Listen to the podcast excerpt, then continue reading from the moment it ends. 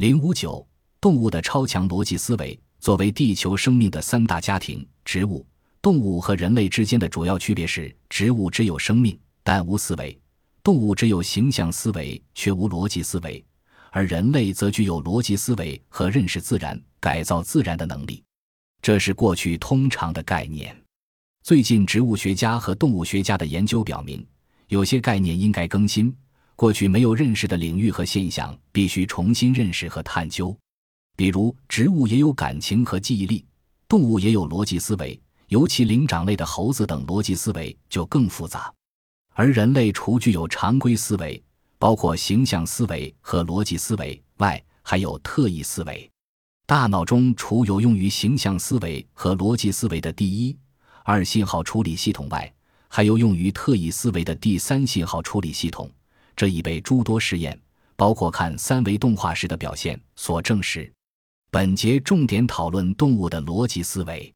通过研究表明，动物包括某些低等动物，如蜘蛛、黄鼬、兔、猪、马、鹰等，和高等动物如猴、猩猩、野人等，它们是有其程度不等的模仿能力和逻辑思维的。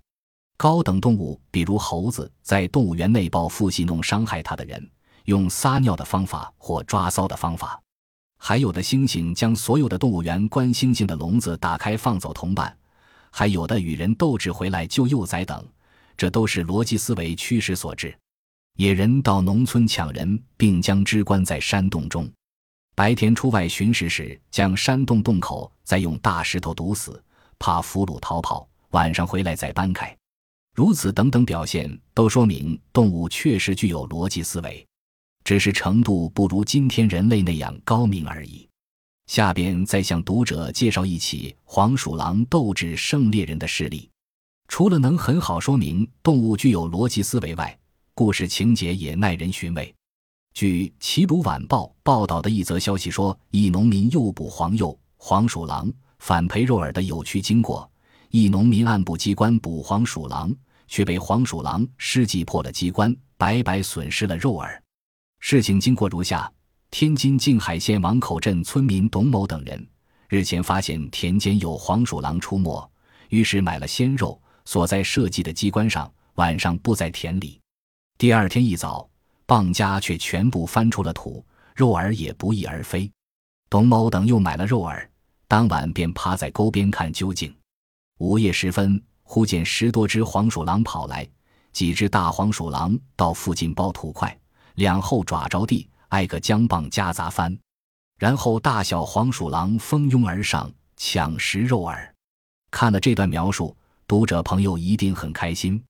关于动物有思维、有感情、有语言，动物间语言，这是不可否认的事实。